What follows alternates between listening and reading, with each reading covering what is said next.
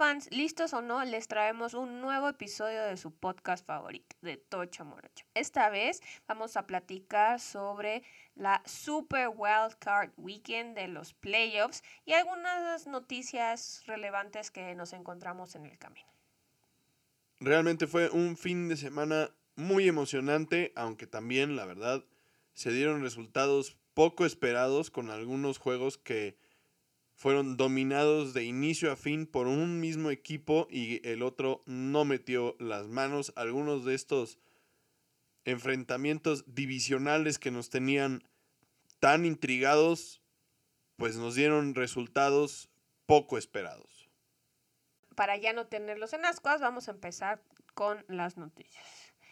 En primer caso, tenemos la continuación del Black Monday. Siguen los despidos, en este caso fue Mike Mayock el que sufrió las consecuencias de lo que pasó en su equipo.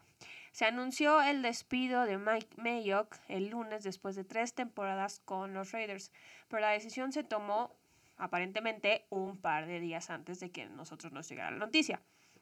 Mayock se va con un récord de 25-24 y pues la decisión de quién lo reemplazará, la verdad es que tiene mucho peso porque va a tener repercusiones en la decisión de quién va a ser head coach y quién va a ser el siguiente coreback de los Raiders porque este es el último año de contrato de Derek Carr.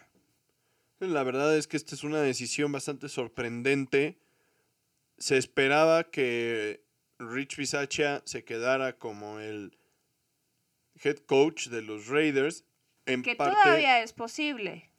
La verdad es que se ve ya bastante complicado, o sea, que, que llegue un nuevo gerente general y se quede con alguien vinculado al régimen anterior, pues sí es extremadamente raro. Seguramente no va a suceder y la, la, realidad es que los resultados de ese tipo de movimientos no han beneficiado al coach que se queda, ¿no? En caso de que llegue un nuevo gerente general y se quede el coach, a veces las relaciones no son las mejores y empieza a haber un deterioro rápido de, de, la, de la relación laboral y los resultados se empiezan a ver afectados por la mala relación entre el gerente general y el coach, porque para el gerente general puede ser como un coach impuesto que la, el dueño, en este caso Mark Davis, le estaría imponiendo al nuevo gerente general que se quede con Bisaccia y tal vez el gerente general pues busque entre comillas, no realidad, pero entre comillas hacerle la vida imposible para que él pueda escoger al coach que le parezca mejor se veía o se vislumbraba que Bisaccia se iba a quedar como el coach, porque también se vislumbraba que Mayock se quedaría como el gerente general, porque el trabajo había sido bastante bueno. Los Raiders pasaron de ser una franquicia súper perdedora y, y que básicamente había tenido muchísimos problemas para encontrar talento que, entre otras cosas, se amoldara y se pudiera reflejar de forma positiva en el campo, cambiar la cultura del equipo y todo esto sucedió de la mano de Mayock y de Gruden, ¿no? Hasta cierto punto. Recordemos que primero llegó Gruden y después llegó Mayock y Mayock terminó de construir el, equipo alrededor de lo que ya Gruden había delimitado como, la, como el, marco del, del equipo, ¿no?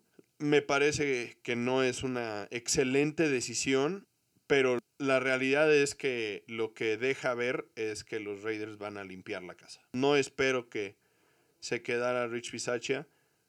Y entonces esto libera, en dado caso, a un candidato más que podría ser considerado para los puestos de head coach que ya habíamos mencionado el episodio anterior. si Bisaccia va a quedar libre, entonces también es candidato. Creo que su trabajo fue bastante bueno y seguramente que, podría ser un candidato interesante para algunos equipos.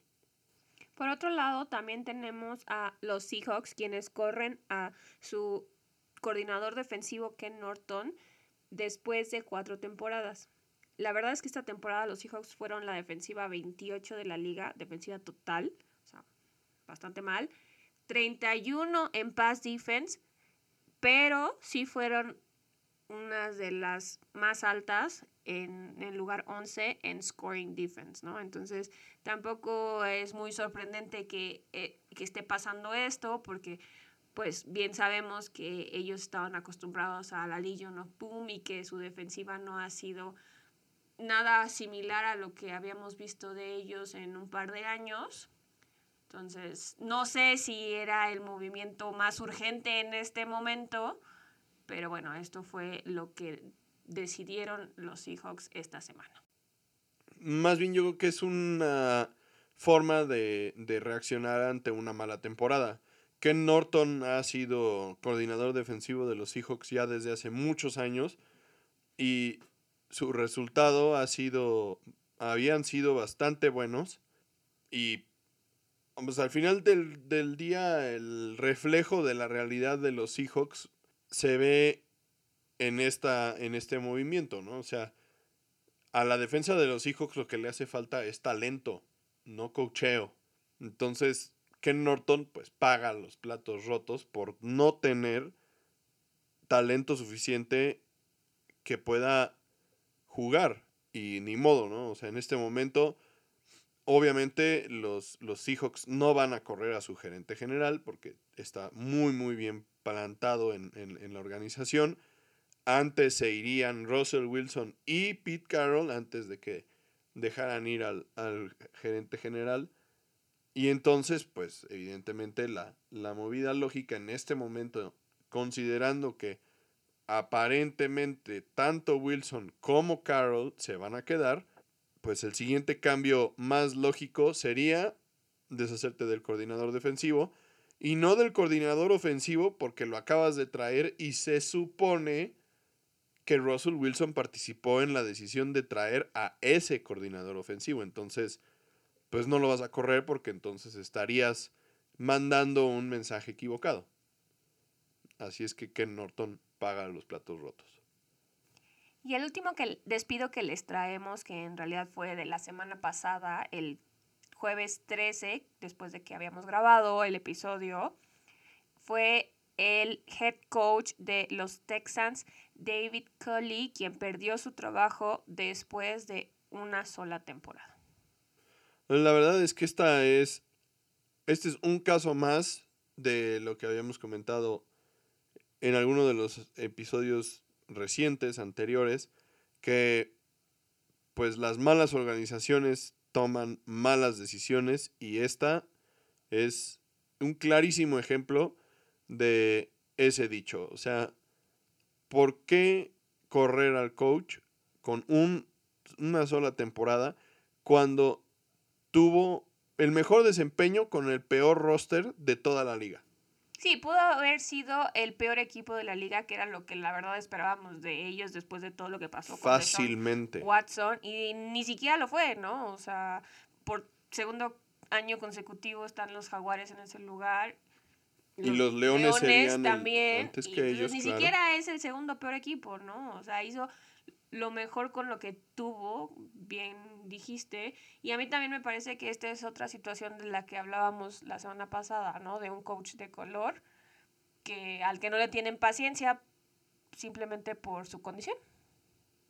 Lo que argumentan es que la parte administrativa del equipo le pidió que hiciera cambios en su staff de cocheo y él se negó porque no consideraba que fuera necesario correr a ninguno de sus coordinadores y entonces el equipo decidió que si él no iba a provocar los cambios que ellos buscaban, que entonces ellos iban a provocar el cambio que ellos buscaban. Y por eso, o así justificaron la salida de Coley, pero... Y de su coordinador ofensivo, Tim Kelly, también. Bueno, evidentemente van a correrlos a todos, ¿no? O sea, no, no, no se va a quedar ni a nadie del staff de cocheo de Coley en el equipo, seguramente van a traer otro coach que va a traer a su propio staff de cocheo. Entonces, o sea, si estaban inconformes con el coordinador ofensivo o el defensivo o el de equipos especiales o quien fuera, con este movimiento se acaban de deshacer de todos. Que además fue una movida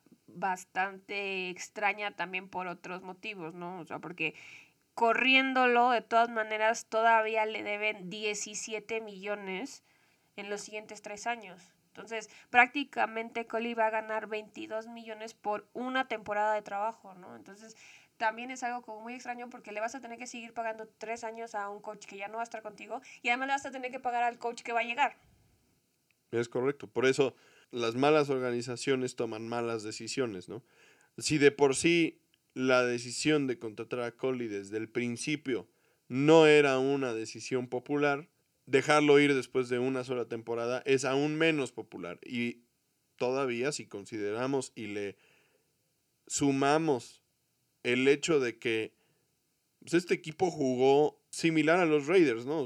ante una situación adversa, complicada, dieron todo en el campo por este estado de cocheo. O sea, la verdad es que hizo, hizo jugar tremendamente a Davis Mills, que siendo el coreback que tomaron más tarde de toda la clase de, del draft en, en 2021, fue el que en cuestión de resultados tuvo los segundos mejores después de Mac Jones porque ni Justin Fields, ni Zach Wilson, ni Trevor Lawrence tuvieron los resultados que tuvo Davis Mills con los, con los.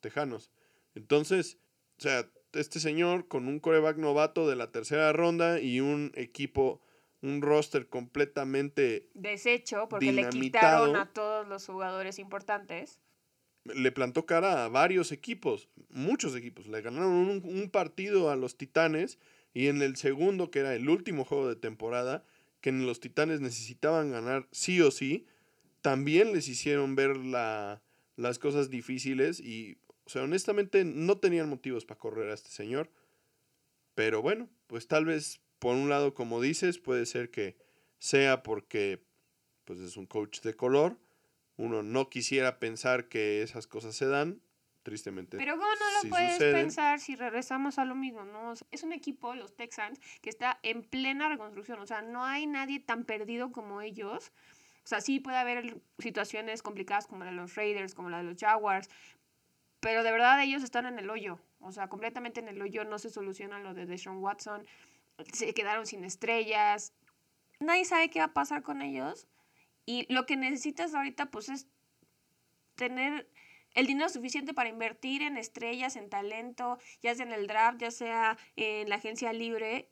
Y entonces te atas de manos corriendo a un coach que va a estar sentado en su casa tres años ganando 17 millones de dólares, ¿no? Entonces, porque tampoco te fue tan mal como para tener la primera selección, entonces, nada, o sea, no, no, no queda nada con esta decisión que tomaron. Sí, pues evidentemente, o sea, es una decisión terrible, muy, muy mala. Injustificable completamente, ¿no? O sea, como dices tú, podría ser que fuera un tema de color, que, como digo, sería extremadamente triste y uno quisiera pensar que esas cosas no suceden, ¿no? Pero, pues, desafortunadamente parece que sí internamente no sabemos realmente qué tan complicada haya sido la relación con Nick Caserio, que es el, gerente general, y que pues tal vez no, no hicieran clic y que Caserio finalmente pues se decida por buscar a alguien que le haga más segunda con sus decisiones y sus opiniones, pero es, esto es muy triste, ¿no? Para mí por la situación que, comento, o sea, lo complicado de, la, de todas las circunstancias y lo similar que son con los Raiders, a mí me parecería que un buen candidato en este momento, conociendo que ya Mike Mayock no está con los Raiders, pues puede ser Rich Bisaccia justamente que a pesar de verse en una situación extremadamente complicada, logró que el equipo le respondiera a pesar de todo eso, ¿no? Y entonces puede ser que Bisaccia sea un buen candidato para, el, para el, la vacante que tienen ahora los Tejanos. Eso no quiere decir que sea el coach al que está buscando el señor Caserio, que seguramente no lo es porque él viene de la escuela de los Patriotas y seguro va a buscar a un discípulo de Bill Belichick para que llene el puesto de head coach de los Tejanos. Que sería un gran error si me lo preguntas a mí, porque como también ya habíamos comentado en algún episodio hace algún tiempo, no han tenido muy buen track record todos los discípulos de Belichick que han intentado ser head coaches. De los mejores ha sido justamente Brian Flores, quien también perdió su trabajo.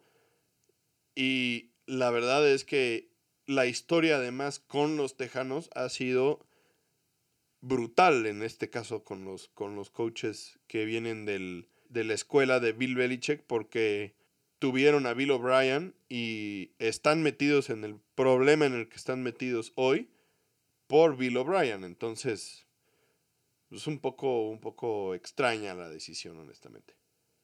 Y bueno, pasamos a despidos a lesiones. Esta semana tuvimos dos lesiones significativas. Una que podría tener impacto en los juegos de playoff de esta semana y otra, pues no tanto porque ya se fueron a su casa. Pero una de las más fuertes fue la de Buda Baker, quien salió en el tercer cuarto del juego contra los Rams en el carrito y fue llevado inmediatamente a un hospital después de una taclada de Cam Akers. Los primeros reportes indicaron que, pues sí, claramente sufrió una, una concusión, pero estaba alerta, consciente, tenía movimiento en todas las extremidades.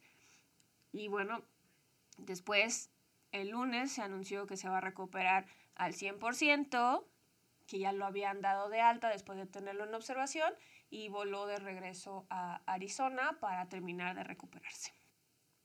La verdad sí fue un golpe impresionante un intento de tacleada por su parte a K-Makers, quien pues, Ni lo sintió. se iba a dejar taclear y le dio un fuerte golpe con las piernas directo a la cabeza y, pues sí, fue un, golpe bastante aparatoso.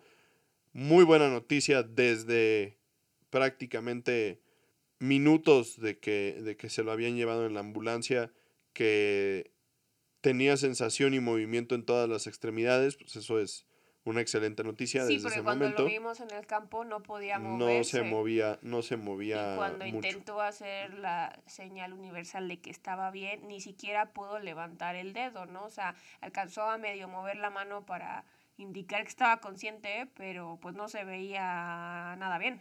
Sí, entonces pues todo eso son buenas noticias, evidentemente como ya mencionas, los Cardenales no continúan en la carrera por el Super Bowl y entonces pues tiene ya tiempo para recuperarse y, y, estar al 100% y descansar.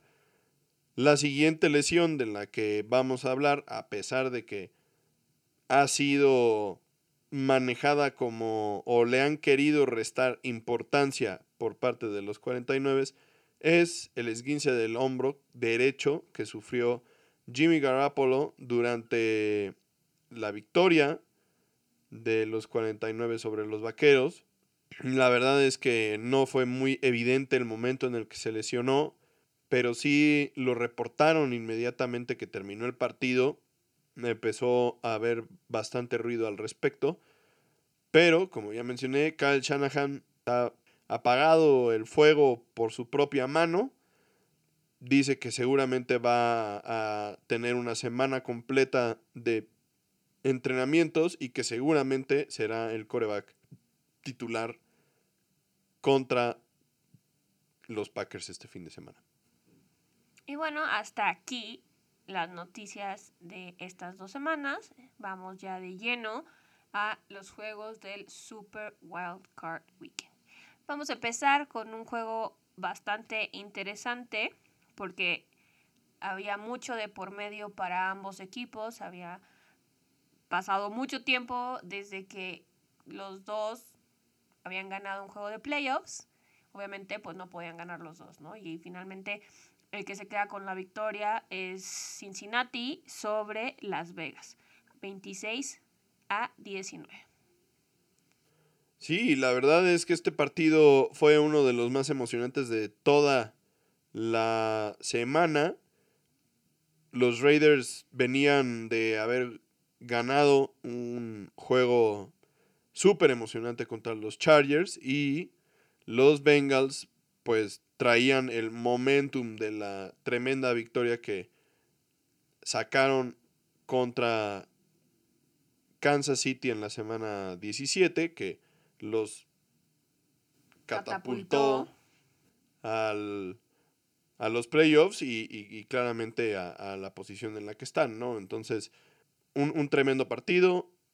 Y lo más impresionante o, o, una de las grandes expectativas de este partido justamente era la dupla de Joe Burrow y Jamar Chase. Y la verdad es que, pues, ¿qué podemos decir de Burrow dos años después de que lo draftearan y de el tremendo potencial que vimos durante la, la primera temporada, a pesar de que fue una temporada corta para él por la lesión que sufrió, ahora vemos que rinde frutos y que consiguen por primera vez en 31 años una victoria en playoffs de la mano de Joe Burrow, quien completó 24 de 34 pases para 244 yardas, dos touchdowns, un rating de 110.4, bastante decente. bastante alto para el resto de los corebacks de esta semana. Y que claramente, además de todo, encontró a su mano derecha, Jamar Chase, como pieza clave para la victoria de esta Super Wild Card Weekend. Por otro lado, los Raiders y Carr pelearon hasta el final, como el juego de la semana anterior. Pero la verdad es que los Bengals jugaron mucho más limpio y lo suficientemente mejor para quedarse con la victoria. La defensa de Cincinnati le puso muchísima presión a Carr, provocando fumbles, pero los Bengals lograron permitir solo goles de campo lo que se repitió un par de veces. Entonces, sí, los Raiders lograron mantener el juego cerrado y con posibilidades de armar la remontada, lo que nos indica claramente el marcador de 26 a 19, repitiendo la historia de su camino a playoffs, pero pues todas las esperanzas de los Raiders se desvanecieron cuando Carr lanzó una intercepción que selló su destino y que pues claramente ya no les dio oportunidad de pelear por esos siete puntos que pudo, pudieron haber empatado el juego. En general, la verdad es que ambas defensivas jugaron muy bien. Sorprendente, honestamente, lo de la defensiva de los Bengals, quienes se van a ver exigidos en la siguiente ronda cuando tengan que prepararse para detener a Derrick Henry, quien en teoría va a regresar de la lesión. Pero la verdad es que su desempeño en este partido contra los Raiders fue bastante bueno. Recordemos que este equipo de los Raiders es uno de los más explosivos de la liga y la defensiva de los Bengals lograron mantener las oportunidades de anotar de los Raiders a solamente goles de campo. Mismo caso el de la defensiva de los Raiders. Realmente el juego se mantuvo muy cerrado porque ambos equipos solamente conseguían goles de campo y eso mantuvo el juego a, tiro de piedra para que los Raiders pudieran intentar la remontada al final que ya mencionas, hasta que pues desafortunadamente no fue el, el drive que Derek Carr quería tener para, para cerrar el día. Y curiosamente, hablando de los goles de campo, los pateadores de ambos equipos fueron los responsables de una gran parte del el resultado final, con Daniel Carson consiguiendo 13 de los 19 puntos de los Raiders y Evan McPherson 14 de los 26 de Cincinnati, algo que nunca se había visto en un juego de playoff. Sí, fue ese tipo de, de partido cerrado, pero honestamente, y pensando en el futuro, si los Bengals quieren mantenerse con vida en estos playoffs, pues tienen que intentar conseguir touchdowns en lugar de goles de campo, porque los Titanes son un equipo bastante más completo que, que además de todo concreta muchas de sus oportunidades de, en la zona roja y pues deben de limitar los er-, errores. Recordemos que si bien Joe Burrow no es un coreback novato, sí es su primera ocasión de estar en los playoffs y la presión obviamente empieza a subir y los resultados no están del lado de los corebacks que juegan sus primeros playoffs. ¿no? Siempre la experiencia tiende a pesar y en este caso para el juego de la, de la siguiente ronda, de la ronda divisional, pues es Ryan Tannehill quien lleva la batuta en este sentido. El siguiente juego del que queremos hablar va a ser un juego bastante doloroso para ti, aunque creo que ya tuviste tiempo suficiente para asimilar lo que pasó entre tus Cowboys y los 49ers, quienes se quedaron con la victoria, como ya habíamos mencionado, 23 a 17. Pues sí, la realidad es que de nueva cuenta los vaqueros pues hacen lo que ya nos tienen acostumbrados a, a hacer, que es...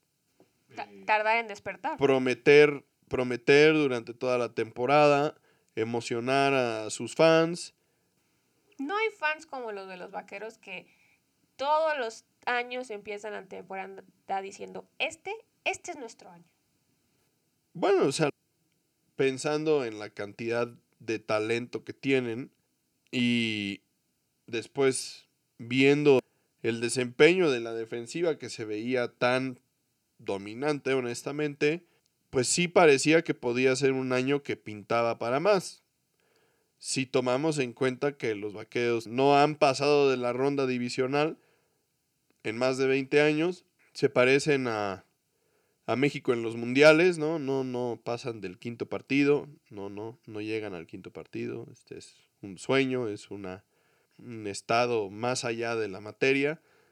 Pues para los vaqueros, la ronda divisional, pues es, es ahí, ¿no? O sea, pasar de la ronda divisional es el sueño, es la metamorfosis y pues no hemos llegado a, a ese punto y la verdad es que pues es muy desafortunado y es muy desesperante porque el talento lo tienen, ¿no? O sea, la verdad es que es difícil pensar en un equipo que tenga más talento que los vaqueros, hablando de, los jugadores de habilidad y, en general de, del equipo, pero pues no, no les alcanza, ¿no? O sea, y, y en, esta, en este partido, entrando ya un poquito más a, la, a, a las cosas que sucedieron en este partido y por qué se dio este resultado.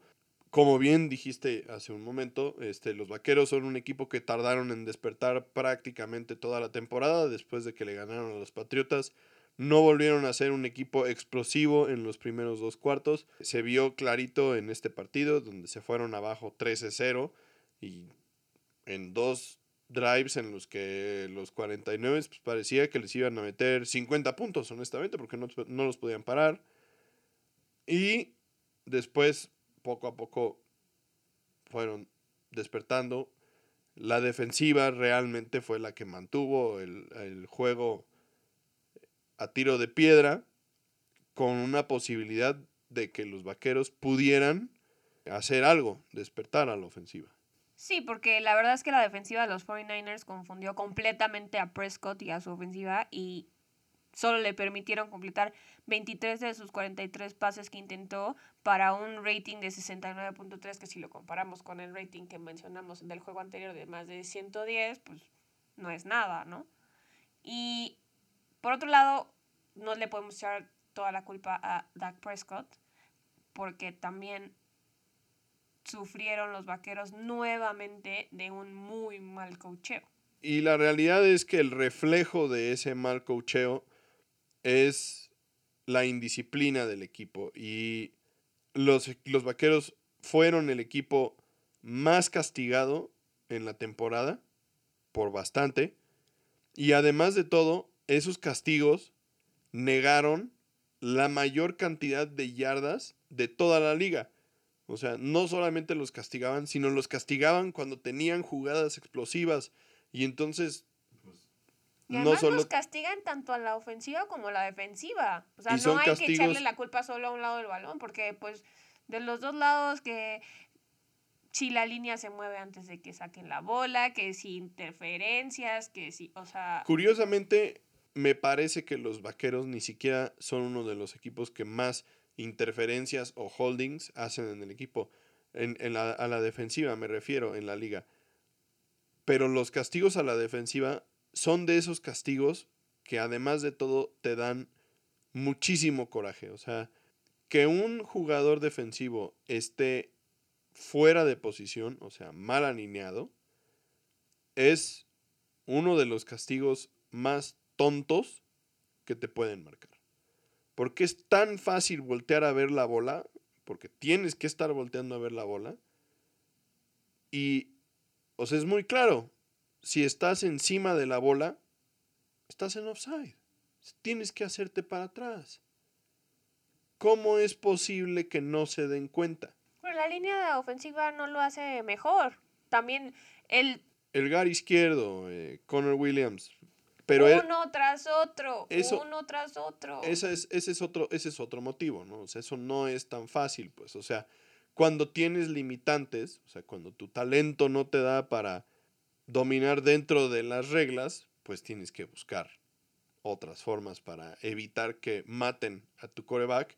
Y ese es el caso de Connor Williams, ¿no? O sea, es el jugador con más holdings a su nombre en el año. Porque pues no puede. Entonces, pues agarra. Y lo además de todo, no solamente agarra, sino que lo hace muy evidente. Y entonces, pues se los marcan todos. Pero pues ahí sí no, no tienes nada más que hacer, ¿no? O sea, si, si es malito, pues ni modo. El hecho es que 14 castigos matan a quien sea. Y esa era la realidad de los vaqueros, porque empezaban a mover la bola relativamente bien y de repente a la mitad del drive, pues ya hiciste un holding que te pone en primera y 20 o en primera y 15 y entonces ya le das una ventaja a la defensiva de los 49 que puede ir y realmente buscar a Dak Prescott y entonces, tristemente, cuando ya hacían castigos, entonces además de todo era cuando peor le pegaban a Dak Prescott porque la defensiva de los 49 pues se arrancaba en contra de él y los vaqueros no tenían una respuesta, ¿no? La verdad es que el desempeño de la defensiva de los 49 fue bastante bueno. Desafortunadamente tuvieron dos lesiones bastante importantes. Una de Nick Bosa, quien es por mucho su mejor jugador a la defensiva y el, y el que se encarga de construir las pesadillas de los corebacks y de las líneas ofensivas del equipo rival. Y también Fred Warner, su linebacker central, quien estaba teniendo además de todo un juegazo, también sufrió una lesión. Y pues esperemos que puedan recuperarlos para el juego de la semana contra Green Bay, porque vaya falta que les va a hacer. Pero la realidad es que fueron muy dominantes durante, durante la gran parte del partido y solamente los vaqueros se pudieron meter en el partido gracias a que su defensiva logró hacer un par de jugadas que los metió de vuelta a la contienda, honestamente. Pero, ¿qué tanto fue que los 49ers se vieran realmente dominantes y fueran mucho mejor equipo? ¿Y qué tanto fue que prácticamente los vaqueros perdieran el juego? Pues yo creo que hay que darle crédito a quien lo merece, ¿no? O sea, no te paras en un campo de visitante en, en playoffs y sales con la victoria porque el otro equipo te la regaló. La verdad es que eso no sucede. Los 49 iniciaron el juego muy bien. fueron drives muy dominantes donde los vaqueros no tuvieron una respuesta para, para lo, que, lo que buscaron hacer series en las que el juego por tierra fue la base y la creatividad en el uso del movimiento y de los jugadores también fue importante, que es una de las características de Kyle Shanahan. Y la verdad es que así como empezó el partido parecía que les iban a meter 50, honestamente. Después la defensiva de los Vaqueros despertó y también los 49ers pues, empezaron a tener algunas decisiones un poco extrañas, ¿no? La verdad, o sea, empezaron a, a, a jugar más por pase cuando no era francamente necesario y cometieron algunos errores, ¿no? Una intercepción de Jimmy Garoppolo que los vaqueros solamente pudieron convertir en tres puntos, pero igualmente eso los metió en el partido de vuelta a los vaqueros, ¿no? Y luego una serie de jugadas bastante extrañas cuando en la última serie de los 49ers, que con un primero y diez lograban acabar el partido y pues en, en tercer down, una jugada muy creativa con Divo Samuel, que se queda corta por nadita, por nadita, por nadita, que de hecho tuvieron que revisar y finalmente se determinó que era cuarto down. Y luego en cuarto down de nueva cuenta quisieron verse muy creativos y lo, cometieron un castigo que los obligó a despejar y eso entonces los puso en una posición de tener que cerrar el partido a la defensiva. Shanahan se vio muy mal, ¿no? Si tienes a Divo Samuel, estás a una yarda y es prácticamente ya tu carta para matar a los vaqueros. ¿Por qué no jugarla, no? Y son ese tipo de decisiones que les puede costar muy, muy caro contra un equipo como los Packers. Sí, la realidad es que los 49ers son un equipo que le puede ganar a quien sea, honestamente. Lo demostraron en las primeras series del partido. Si salen a jugar como, como esa parte del partido, que es como en algún momento hace tres años los vimos jugar contra Green Bay justamente, a correr el balón, a dominar por tierra, ser una ofensiva aplastante, muy, muy física, y luego a la defensiva también homologar el, el plan de juego y ser extremadamente agresivos, pues le pueden ganar a Green Bay, claramente. ¿no? O sea, Especialmente porque los números están a su favor, ¿no? O sea, como dato curioso, de las tres veces que Aaron Rodgers se ha enfrentado a los 49ers en playoffs, no les ha podido ganar ni una sola vez. Obviamente no son el mismo equipo y tienen ya las bajas importantes que tú bien mencionas, Nick Bosa, Fred Warner, pero pues eso también es un juego mental muy pesado, ¿no? Nada más tienen que ajustar y apretar tornillos para que pues les sea suficiente para volver a derrotar a Rogers en casa. No está completamente fuera de la realidad, de las posibilidades, pero sí tienden a la autodestrucción los 49ers, ¿no? También, o sea, llega un punto donde esta misma creatividad que tiene Kyle Shanahan pues juega un poco en contra y empiezan a querer alejarse un poquito de lo que tienen demostrado que funciona y les sale bien y entonces se meten en problemas, ¿no? Sí, porque esa misma jugada de cuarta y una para ya cerrar el partido, lo hemos dicho muchas veces con Aaron Rodgers y Tom Brady, les dejas, aunque sea menos de un minuto en el reloj y te completan el pase que te tienen que completar, ¿no? Entonces, esas decisiones las tiene que cuidar mucho porque, ok, Dak Prescott no es Tom Brady y no es Aaron Rodgers, entonces puedes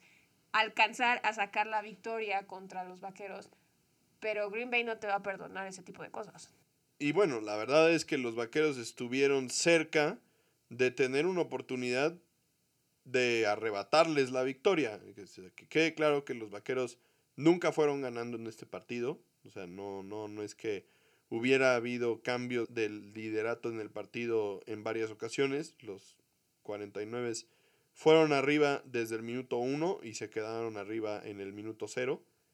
Pero sí en esa última serie ofensiva que los 49ers le regalaron a los Vaqueros, pues estuvieron a punto de tener una oportunidad de, de buscar la, la victoria. Sí, porque con un touchdown se quedaban con el lugar en playoffs, ¿no? Y la verdad es que en esa serie que les regalaron los 49ers, movieron el balón mejor que en todo el partido.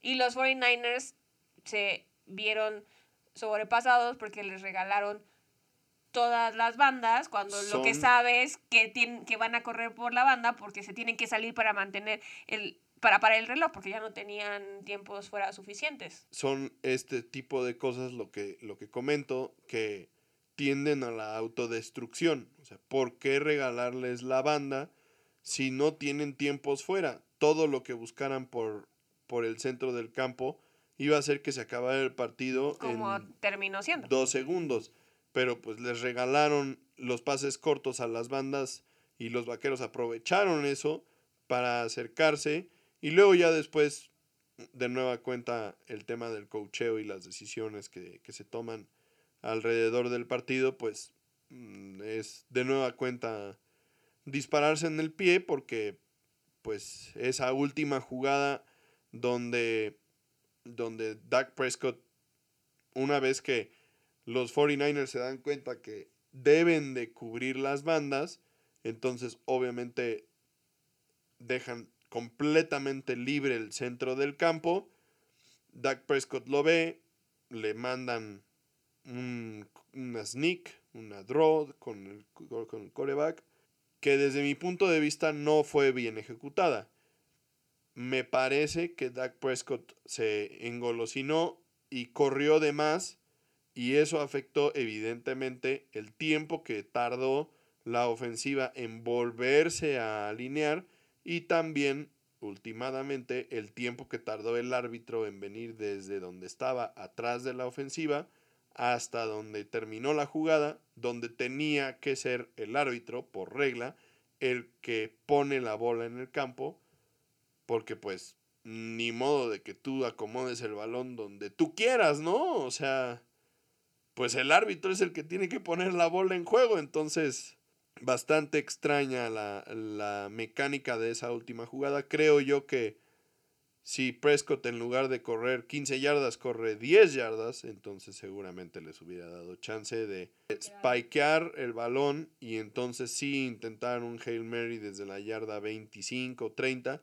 Pero, pues no fue así. La jugada es bastante controversial desde el punto de vista de cocheo, porque mandar una jugada así con 14 segundos en el reloj, pues es evidentemente arriesgado, es muy poco tiempo, y tal vez habrías tenido la oportunidad de que aunque fuera desde la yarda 40, intentar dos veces tirar un pase al end zone, tomando en cuenta que ya la defensiva de los 49 estaba dejando libre todo el centro del campo. Entonces tienes todo el centro del campo para intentar llegar por ahí al end zone, ¿no?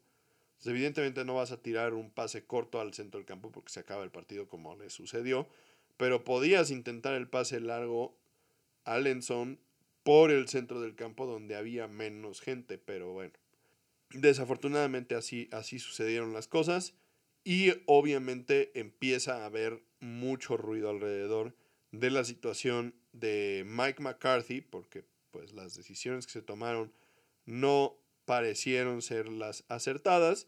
Y además de todo pues el éxito que tuvo Dan Quinn como coordinador defensivo y el desempeño que tuvo la defensiva ha llamado muchísimo la atención de muchos equipos y también de los vaqueros, porque empieza a haber mucho ruido respecto a Dan Quinn y de la posibilidad de que él se quedara como el head coach de los Vaqueros en lugar de arriesgarse a perderlo y que fuera el head coach de algún otro equipo, ¿no? Entonces... Porque también ya lo están buscando tanto a él como al coordinador ofensivo, ya lo están entrevistando otros equipos que están en busca de head coaches, ¿no? Entonces, si los Vaqueros se quieren ver inteligentes, pues tal vez esa sea la mejor movida en, en la situación en la que están, ¿no?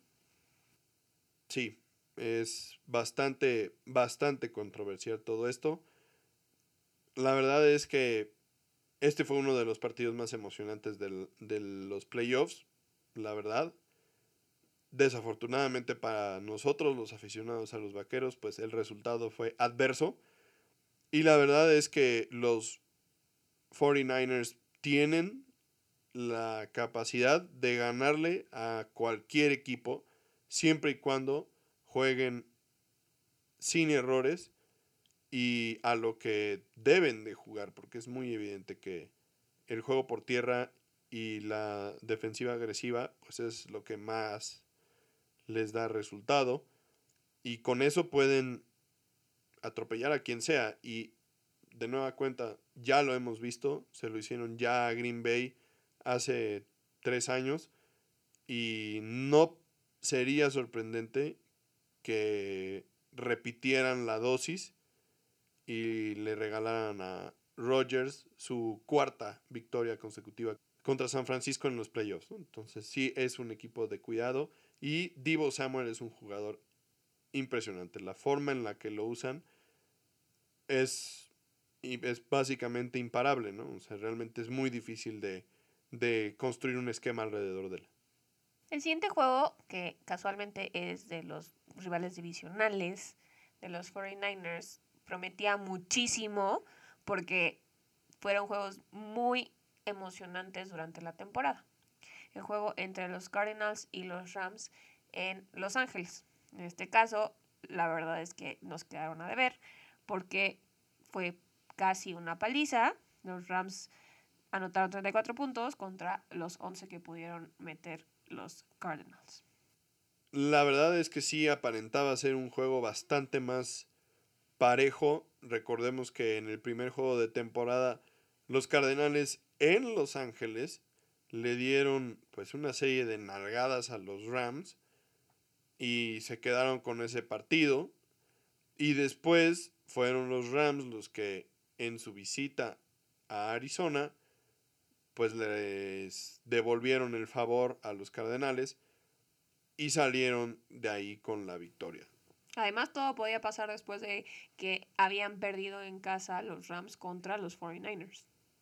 Además de todo, los, los Cards recuperaban a JJ Watt, quien a pesar de que no había tenido una temporada estadísticamente brillante, sí había representado pues un, una presencia dentro del campo y un liderazgo que podía ser factor durante el partido pero la verdad es que no es así y empieza a ser bastante pues interesante el caso de Kyler Murray quien en los momentos grandes y conforme la temporada va avanzando empieza a hacerse muy chiquito, empieza a tener muchísimos problemas para lidiar correctamente con la presión que le pone la defensiva y empieza a tomar decisiones muy apresuradas se ve como si jugara a un ritmo completamente diferente de lo que está sucediendo dentro del campo, muy acelerado, sin la capacidad de poder leer correctamente y ajustar lo que está viendo en el frenar el, el, la velocidad del, del, partido, o sea, en lugar de que con el tiempo vaya deteniendo o, o o poniendo la acción en slow motion para poder detectar correctamente, como dices, leer bien lo que está sucediendo, parece que funciona al revés. Inicia la temporada con esta capacidad sobrehumana de identificar todo lo que tiene que hacer bien. Y conforme va pasando la temporada, empieza a tener muchísimos problemas para leer todo. O sea, para identificar disparos, para coberturas. las coberturas. Porque en este caso tuvo dos intercepciones seguidas. Una provocada por presión que le pusieron cuando estaban eh, cerca de su end zone. Y el siguiente punto al que iba es una toma de decisiones tan pobre que sorprende. O sea, esa intercepción fue de niño de kinder. O sea, su reacción fue de niño de kinder. No fue de un coreback de un equipo profesional. O sea, aventar el balón así dentro de tu end zone para que no te hagan un sack que está cantado porque lo tienes encima. Ya no lo viste, lo tienes encima. Entonces, en esa situación. El menor de los males. El menor de los males. Te tragas el sack y punto. Te mantienes con vida. Pero avientas la bola donde sea y pues, ¿qué crees? Donde sea, pues ahí estaba el, el defensivo para interceptar y anotar el pick six más corto en la historia de la NFL. Dos yarditas. Dos yarditas. Pick six. Regalaste siete puntos en dos yardas. es una tontería. es, es una toma de decisiones pobre. Pobre. Y la verdad es que sí parece como si viera el juego en fast forward. O sea, todos se mueven más rápido que él y él se ve completamente desconcertado. O sea, ves su, su mecánica en el campo y se ve completamente acelerado y, y, eso no le permite ejecutar correctamente y eso no solamente le ha pasado en esta temporada, sino que fue exactamente lo mismo que le pasó la temporada anterior y es lo que le pasó la temporada anterior también. Entonces empieza a preocupar su situación porque lo hemos dicho varias veces, la receta está escrita y publicada. Todo mundo sabe lo que tienes que hacer para que Kyler Murray se sienta incómodo en el campo y esto no va a dejar de suceder. Va a suceder cada vez más veces y entonces necesitan a alguien que lo tranquilice y tal vez el problema sea Cliff Kingsbury. O sea, tal vez necesiten un coach que le quite el protagonismo a Kyler Murray y que empiece a distribuir un poco la presión en otros jugadores, pero el esquema de juego que tienen actualmente y la forma en la que está construido este equipo y esta ofensiva no lo permite y honestamente es que Kyler Murray no tiene la capacidad de, de ejecutar esto cuando realmente la presión está sobre él. Sí, porque no puedes tener un juego en el que K-Makers de los Rams en una sola jugada acumuló más yardas de las que llevaba toda la ofensiva de Arizona. Y más cuando dices es que Arizona es un equipo que está hecho para correr, un equipo que mueve el balón muy fácil. Y pues no fue así, ¿no? Pero al final de cuentas, este resultado es la cereza en el pastel de unos cards que al principio de la temporada ganaron 10 de sus 12 juegos y que de ahí se desinflaron y ya no pudieron hacer nada más. Y por otro lado, darle crédito a los Rams, quienes sí venían de una derrota súper dolorosa. dolorosa contra los 49 como locales. Un juego en el que si ellos hubieran ganado, los 49ers no estarían en los playoffs y simplemente no pudieron hacer absolutamente nada para detener a los 49ers en la segunda mitad de ese partido. Pero en este juego, vaya que sí lograron hacer de estos Cardinals, pues lo que quisieron, ¿no? O sea, Cam Makers, quien regresó de una lesión del Aquiles y que jugó su primer partido de la temporada, se vio imparable. Y la combinación con Sonny Michel, que pues fueron como un one-two punch y consiguieron 113 yardas por tierra. Matthew Stafford consiguió su primer victoria en playoffs para su carrera y con un rating de 154.5, el más alto para un coreback de los Rams en playoffs también, con 13 de 17 pases completas, 202 yardas, no muy impresionantes, y dos touchdowns, pues se vio lo suficientemente bien para, para llevar a los Rams a la victoria. Y Cooper Cup no tuvo un juego estadísticamente impresionante, pero sí fue el señuelo perfecto para esta ofensiva. En todo momento tuvo dos contra uno, doble cobertura, y eso permitió que Odell Beckham fuera la estrella de este partido que consiguió touchdowns y además también tiró un pase a Cam Akers justamente que le dio una chispa a, los Rams que le permitió seguir dominando a los Cardenales. Sus dos adquisiciones de mitad de temporada, Odell Beckham Jr. y Von Miller, la verdad es que les han rendido frutos. Tal vez Von Miller no ha tenido la mejor de sus temporadas, pero sí en este juego registró un sack que, pues para lo que ya nos comentaste de Kyler Murray, significa muchísimo porque le pones cada vez más presión y lo pones cada vez más nervioso, ¿no? Entonces se vieron esta temporada muy, muy inteligentes con esas adquisiciones y pues veremos qué tanto pueden mantener este ritmo tan impresionante en la siguiente ronda de, de los playoffs para ver qué tan lejos pueden llegar, porque al principio de la temporada tú dijiste que uno de tus gallos para llegar al Super Bowl eran los Rams. Pues sí, a ver qué tal ahora contra los Bucaneros, si realmente pueden mantener este nivel que si lo logran, regresamos a la misma situación que con Kyler Murray, que siempre hemos mencionado también. O sea, ponle tantita presión a Tom Brady de frente y lo metes en el mismo problema en el que metieron a Murray, ¿no? Y ya lo sabemos, ¿no? Entonces, si pueden mantener eso, o sea, si pueden enfrentarse también al centro de los Buccaneers, que también tiene un colmillo y, y, y que hace y deshace y te hace todos los castigos, pero que de todas maneras te saca de ritmo y hace lo que quiere, pues entonces podrían muy fácilmente colarse a la siguiente ronda. Y es importante mencionar que justamente el centro de los Bucks tiene una lesión de tobillo y no está al 100. Seguramente va a jugar, pero no está al 100.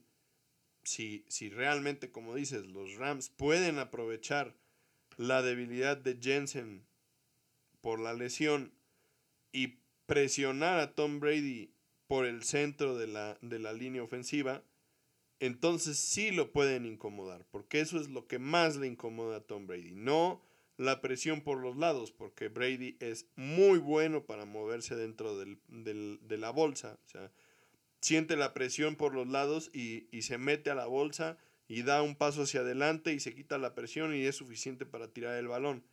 Pero si la presión viene por enfrente, le tiemblan las piernitas. Muy difícil que pueda quitarse esa presión. Y entonces, si este Aaron Donald logra vencer a Jensen, entonces sí puede ser un partido en el que los Rams tengan una chance. Y este juego contra los Cardinals fue la práctica perfecta. Entonces veremos qué pueden sacar de, de, de esto, ¿no?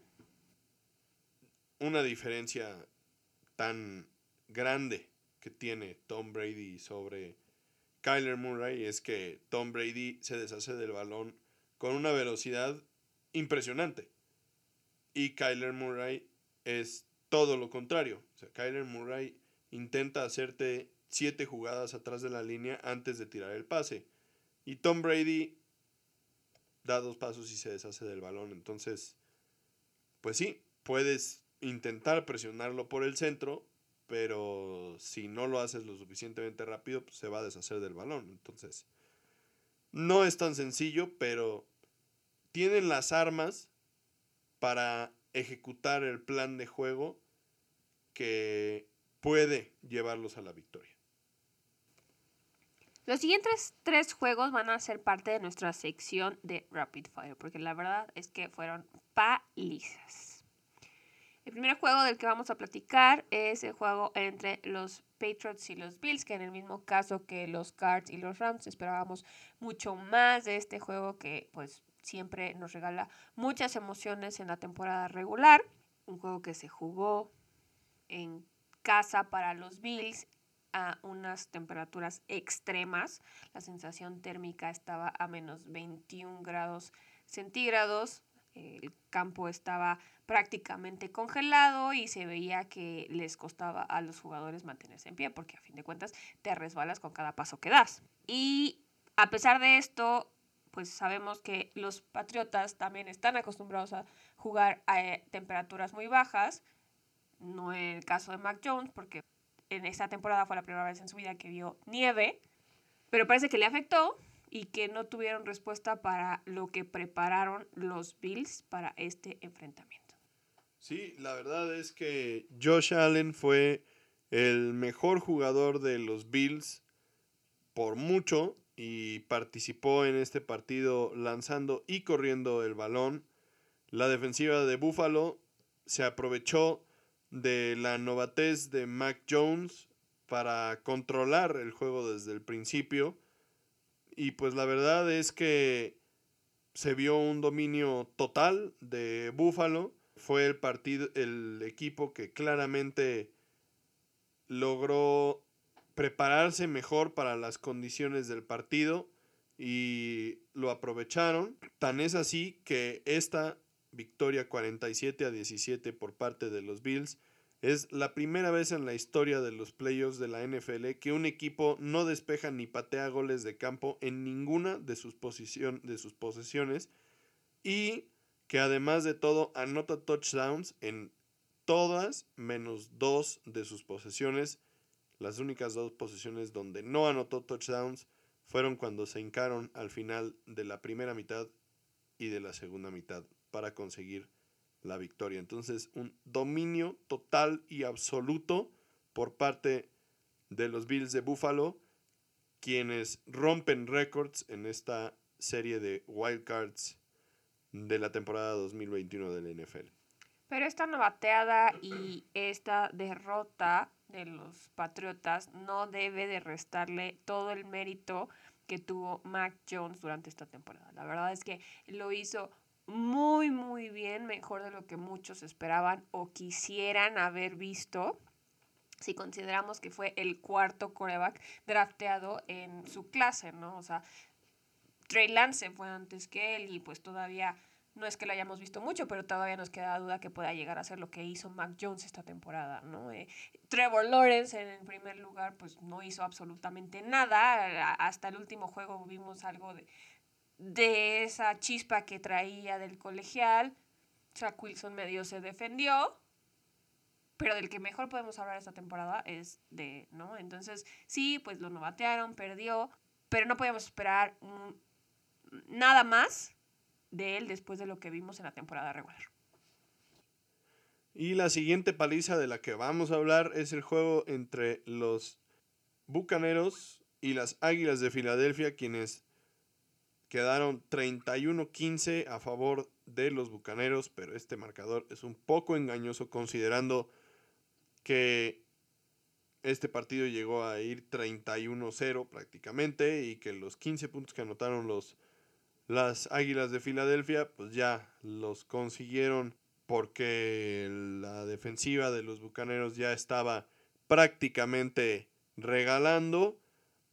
Filadelfia pues un equipo que tiene mucho que aprender con un Jalen Hurts quien se estaba estrenando como coreback en los playoffs y también considerando que se enfrentaban al equipo campeón defensor de la liga, realmente no pudieron o no tuvieron una respuesta ante lo que Tom Brady y Bruce Arians pusieron sobre el campo.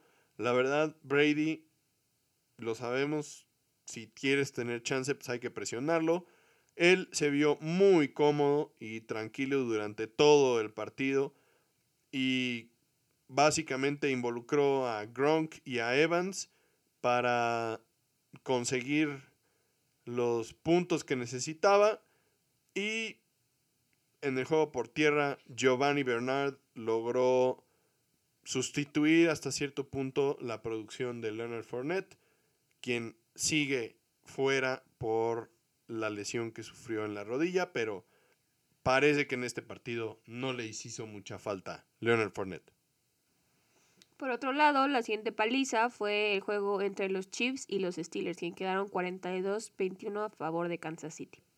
El último juego de Big Ben con los Steelers empezó mucho más cerrado de lo que hubiéramos imaginado, porque creo que la mayoría de nosotros esperábamos esta paliza, pero estaban empatados a 7 al principio del juego. Mantuvieron a los Chiefs bajo control durante el primer cuarto, gracias a la defensiva de los Steelers, quien pues se vio bastante bien y nos recordó a aquella cortina de acero que vimos hace muchos años.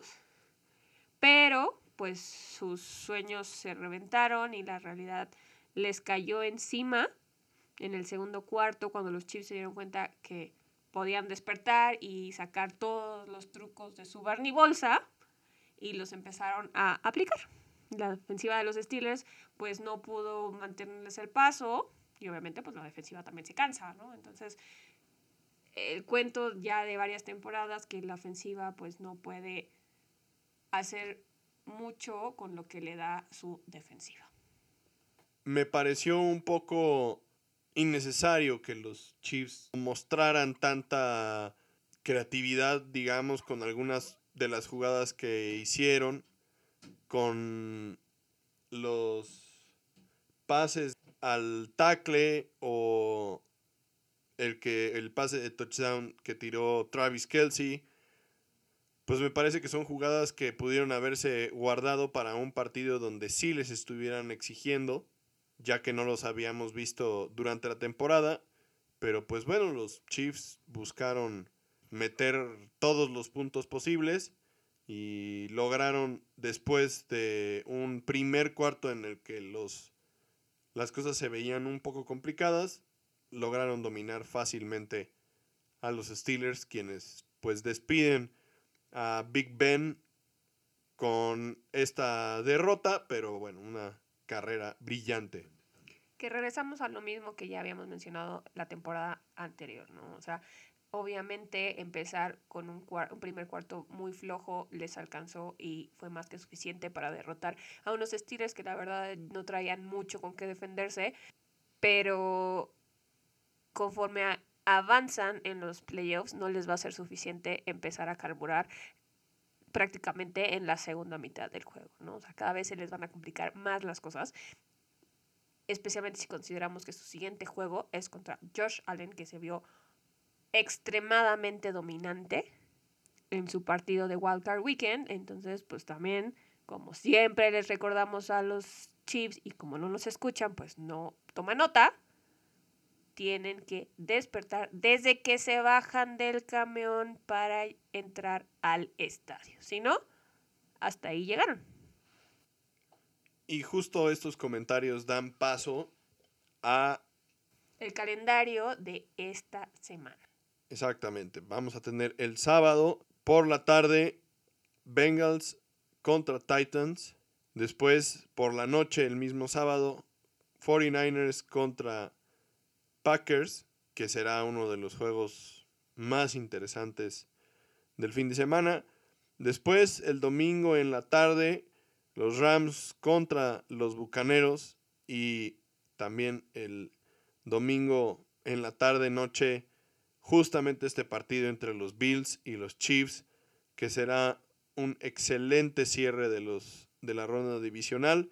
Y como ya bien mencionas los Chiefs tendrán que salir desde el minuto uno bien enchufados para poder contrarrestar seguramente la tremenda presión que buscarán poner los Bills tanto a la defensiva como a la ofensiva, intentando anotar muchos puntos, porque demostraron ser capaces de, tener esa, esa posibilidad de, de, meter muchísimos puntos, ¿no? Entonces, será interesante. Muy, muy, muy buenos juegos que pintan para hacer estos. A diferencia de algunas palizas que tuvimos en la ronda de comodines, la ronda divisional parece que tendrá juegos muy, muy interesantes. Y antes de terminar este episodio, quiero hacerte las ocho preguntas que plantea la NFL en su página sobre los ocho equipos que van a estar jugando esta semana. Empezando por los Titanes. ¿Qué impacto va a tener Derek Henry si de verdad mañana se anuncia que va a estar disponible para el juego de esta semana? Pues la verdad es que se ve como una situación un poco extraña, ¿no? Uno podría pensar que si juega Henry, el juego por tierra de los Titanes va a ser extremadamente dominante y pues nosotros tenemos imágenes de Henry en la cabeza atropellando gente, ¿no? Y bajo esa imagen, pues eso es lo que uno esperaría, pero no podemos perder de vista que viene regresando de una lesión en el pie y que no es precisamente fácil volver, ¿no? Si bien se ha recuperado y seguramente ha estado participando en, en las, en los entrenamientos, pues en un partido te golpean. Entonces yo espero que Derrick Henry juegue un rol un poco más limitado, que no tenga tantas carreras como le vimos al principio de la temporada, que fue algo que se les criticó en este podcast a los Titanes, haberle dado, pues, para básicamente haberlo desgastado completamente en los primeros juegos de la temporada. Creo yo que van a limitarle un poco más la cantidad de jugadas que va a estar dentro del campo y entonces su impacto se va a ver menos, pero creo que va a ser relevante en el partido. Concuerdo 100% contigo, a mí me parece que Derek Henry va a jugar, si es que juega, más un papel de señuelo para tampoco ponerle tanta presión. Ahora que ya los Titanes aprendieron a diversificar un poco más su juego por tierra y entonces podrían aprovechar ese nuevo esquema para así darle la bola a Derrick Henry un par de veces, pero más bien guiar con Henry a la defensiva hacia donde no va el balón, ¿no? Entonces, yo creo que podría ir más por ahí la cosa. Va a ser muy interesante esperar mañana viernes la decisión de si sí o no va a jugar y qué podemos esperar de él, ¿no? Pregunta número dos. ¿La defensiva de los Chiefs está de vuelta? Pues yo creo que sí. Para mí, han estado jugando bien. Los jugadores clave que recuperaron en la segunda mitad de la temporada han tenido muchísimo impacto. Están bien de salud en general en la defensiva. Y me parece que tienen lo suficiente para detener o darle chance a su ofensiva de, de mantener las diferencias, ¿no? O sea, de, de, poder ir arriba en el marcador y mantener esa, ese liderato, ¿no? Lo que sí es aquí importante es que siempre ha sido una defensiva que, pues, tanto puede tener muy buenos juegos como puede tener muy malos juegos. Y cada pieza es muy importante, como ya mencionas. Y hay que mencionar también que uno de sus linebackers fue arrestado esta, en estos días por ahí unos temas criminales, entonces no pueden estar cayendo en este tipo de cosas porque cada pieza de esa defensiva, que tanto puede ser muy buena como puede ser muy mala, es vital para su éxito en el campo. Pregunta número 3. ¿Pueden los Bills mantenerse así de poderosos? Con esa intensidad como los vimos.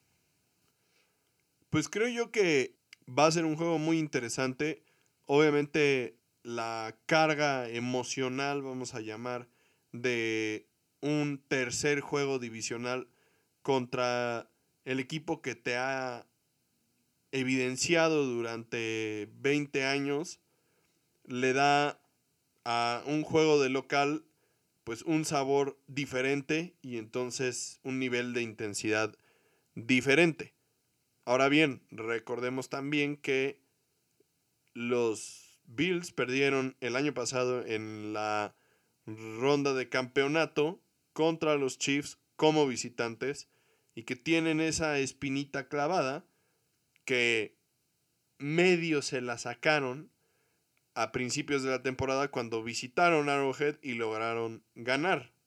Entonces, por un lado, ya tienen el antecedente de haber ganado en Arrowhead y por otro lado, pues todavía tienen esa espinita clavada de que el año pasado les hicieron la faena los Chiefs en Arrowhead para evitarles llegar al Super Bowl y seguramente van a salir este partido con mucha intensidad porque van a buscar la venganza, ¿no? Lo, lo que se dice en el deporte que pues es lo bonito que el deporte da revanchas. Y pues esta es la oportunidad que estaban buscando los Bills de Buffalo. O sea, este es el momento. Si no lo hacen ahora, entonces el hecho de haber ganado en temporada regular en Arrowhead es inconsecuente. Si no ganan este partido, no se sacaron la, la, espinita y al contrario, sigue sumando y sigue sumando y sigue sumando. Entonces va a ser un juego de muchísima intensidad para los Bills. Y hay que recordar y considerar que Patrick Mahomes no es Mac Jones y los Chiefs no son los Patriotas. Los Chiefs han llegado dos temporadas seguidas al Super Bowl. Entonces, este es un juego con una intensidad y expectativas muchísimo más altas de lo que fue el juego de la semana que acaba de terminar contra los Patriotas, que aunque sí son rivales divisionales, no se pueden comparar con el nivel que traen ahorita los Chiefs. Pregunta número 4. ¿Puede la ofensiva de los Bengals echarse el equipo al hombro para armar un upset? Si la pregunta es, ¿tienen la capacidad? Creo que sí, pero la defensiva de los Titanes ha demostrado ser oportunista. No tienen una estrella en esa defensiva, pero todos juegan para todos como equipo y entonces son muy difícil, muy difíciles de, de vencer y creo que va a ser una tarea demasiado complicada para la ofensiva de los Bengals. La ofensiva de los Bengals va a tener que ponerse las pilas y meter más puntos de los que han metido en muchos juegos si consideramos que la defensiva de Cincinnati está muy disminuida por todas las lesiones que han sufrido, que sufrieron también en el juego de la semana que acaba de terminar. Perdieron a Larry Ogunjobi en el juego de Wildcard. Eh, Trey Hendrickson está en el protocolo de concusión. Tienen otros dineros defensivos que están luchando contra lesiones. Entonces, pues tal vez por ese lado no van a poder parar a Derrick Henry y a la ofensiva. Pero pues si se ponen las pilas la ofensiva y meten mil puntos, pueden tener una oportunidad de llevarse la victoria. Pregunta número 5. Este es el año en que Aaron Rodgers finalmente derrota a los 49ers en la postemporada. Yo creo que sí. Yo creo que esta vez logran superar a los 49. Sí veo a los Packers como un equipo que está muy completo. La defensiva de los Packers recupera a Sadarius Smith, y a uno de sus profundos que habían estado fuera básicamente toda la temporada. También recuperan de tiempo completo a David Bakhtiari, quien es su tackle izquierdo titular, una pieza clave de la línea ofensiva.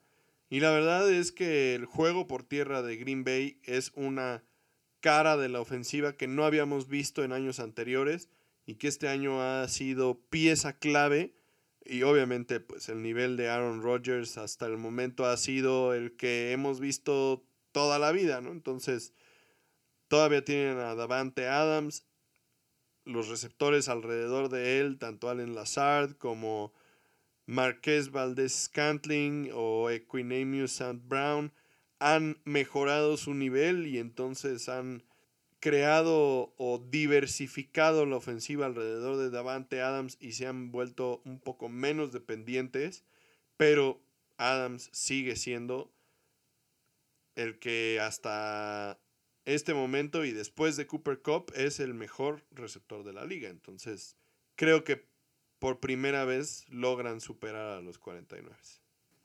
Y Cooper Cup no puede hacer todo él solo, ¿no? O sea, Devante Adams tiene todo un equipo muy fuerte detrás de él y Cooper Cup pues, pues, tiene que ser como Box Bunny, ¿no? Por otro lado, a mí me parece que también el clima va a ser un factor importante, como lo fue en el juego entre los Bills y los Patriotas, y consideramos que ahorita esa parte del país, Estados Unidos, está sufriendo y está atravesando por una tormenta invernal considerable. Entonces también puede ser uno de esos factores que empuje la balanza hacia el lado de Green Bay. Siguiente pregunta. Los, todas las lesiones que tienen ahorita los Bucaneros les pasarán factura? Pues yo creo que más e, es un poco más preocupante las lesiones de la línea ofensiva que las lesiones de los jugadores de habilidad. La lesión de Tristan Wirfs, el tackle izquierdo, y de Jensen, que ya comentamos que es el centro, podrían ser los factores clave de este partido. Las ausencias de Chris Godwin, Leonard de Leonard Fournette, Ronald Jones, de Antonio Brown, todas esas son situaciones a las que Brady está acostumbrado. Brady nunca tuvo a Chris Godwin, nunca tuvo a Antonio Brown, nunca tuvo a Leonard Fournette, nunca tuvo a Mike Evans en los Patriotas. Todos, todos, todos, todos. O sea, Mike Evans, Gronkowski, Giovanni Bernard y los receptores de los que no nos sabemos los nombres ahorita que, juegan en los Bucaneros son más talentosos que los jugadores de habilidad que tuvo en, en Nueva Inglaterra. Entonces, las lesiones de los jugadores de habilidad de los Bucaneros no me preocupan absolutamente nada porque Brady si tiene tiempo y está cómodo para lanzar, puede hacer de cualquiera una superestrella. El tema, como mencionamos hace rato que platicábamos del partido y como ya comenté ahorita, es la lesión de Wirfs y de Jensen son las que más me preocupan a mí y creo que como ya platicamos hace un momento que estábamos comentando los dos, ese es el punto clave. Si logran detener a Aaron Donald, en particular a Aaron Donald, porque él es el que va a buscar presionar por el centro de la línea, entonces tendrán chance de ganar. Pero, pero sí, o sea, la lesión del centro puede ser la clave de este partido. Sí, yo no creo que Brady quiera enfrentarse a Aaron Donald, Von Miller y Leonard Floyd sin estos dos jugadores tan clave para su éxito. Penúltima pregunta. ¿Es este el equipo de los Rams que tanto hayamos esperado ver? Pues yo creo que sí. La verdad es que en este momento y tomando los resultados más recientes como, como muestra, honestamente, pues sí. O sea, tienes a Odell Beckham que está integrándose y teniendo un rol importante en el equipo tienes un corredor que viene regresando de una, de una lesión que se vio fresco, tienes otro corredor que está jugando también a muy buen nivel y que le da un cambio de dinamismo a la ofensiva y tienes al líder receptor de la liga también ahí que, que está en fuego y por otro lado, la defensiva mejoró su nivel. Tienes a Jalen Ramsey, que es, podríamos argumentar, el mejor profundo de la liga. Tienes a Aaron Donald, a Von Miller y a Leonard Floyd, como ya lo comentaste, para presionar al coreback. Entonces, sí, sí, este es el equipo de los Rams a los que, al que estábamos esperando ver. Vamos a ver hasta dónde llegan, pero, pero sí. Y puede ser este equipo de los Rams que nos dé una repetición de la semana 3 de esta temporada cuando derrotaron a Tampa Bay. No sería sorprendente. Y la última pregunta ya para cerrar con broche de oro. ¿Pueden los 49ers confiar en Jimmy G para tomar las riendas del equipo y llevarlos a una victoria? Pues creo que en este momento no tienen opciones, ¿no? O sea, creo que no sé si puedan, pero creo que deben de confiar. Bueno, pero porque Trey Lance no es una opción viable para ellos en este momento, pero más bien yo creo que la pregunta va más hacia ven los 49ers que su única opción Jimmy G sea suficiente para sacar esta cuarta victoria? Si el juego cae en manos de Jimmy G, seguramente no ganarán los 49ers deben de hacer todo lo posible por mantener el partido dentro de los parámetros que ellos necesitan jugar, que es un juego por tierra dominante, físico, pero con mucha creatividad y dinamismo, o sea, mucho movimiento, involucrando a Divo, Samuel, con jugadas de end around que vayan de un lado al otro, reversibles, etc. Pero el juego por tierra, la base, físico juego por tierra, físico. Y por otro lado, una defensiva muy agresiva. Si logran mantener el partido en esas condiciones, entonces tendrán chance. Si se ponen por debajo del marcador y no se pueden mantener cerca, seguramente no podrán regresar porque no creo, yo no creo que Jimmy G tenga la capacidad de retar a la defensiva de los Packers, que además es bastante oportunista. Recordemos que Rasul Douglas, hablando de el primer juego que perdieron los Cardenales esta temporada, Rasul Douglas fue quien interceptó el pase de Kyler Murray con el que sellaron esa, esa derrota y son oportunistas, entonces creo yo que si el juego cae en manos de Jimmy G, seguramente no van a ganar el partido. Sí, concuerdo. Yo creo que más bien no es que tengan que confiar en que la victoria va de manos de Jimmy G.